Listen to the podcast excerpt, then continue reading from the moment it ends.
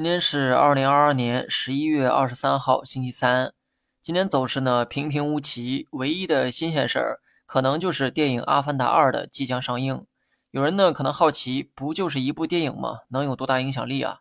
是啊，偌大的资本市场还不足以被一部电影啊所撼动。不过，《阿凡达》这部电影的影响力可能会超出很多人的想象。要不是如此，今天的影院板块也不至于走出反弹。如果有人问你，3D 电影的开山鼻祖是谁？自信的告诉他，就是《阿凡达》。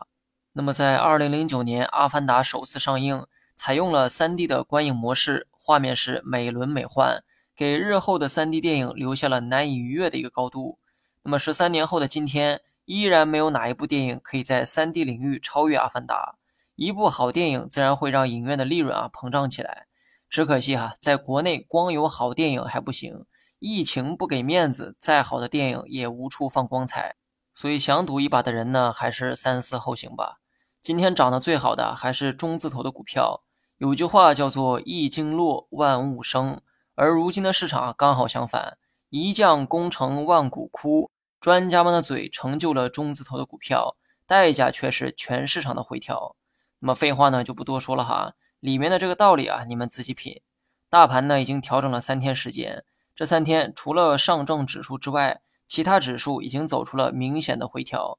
现在呢就等一个信号，一根阳线作为反弹的信号。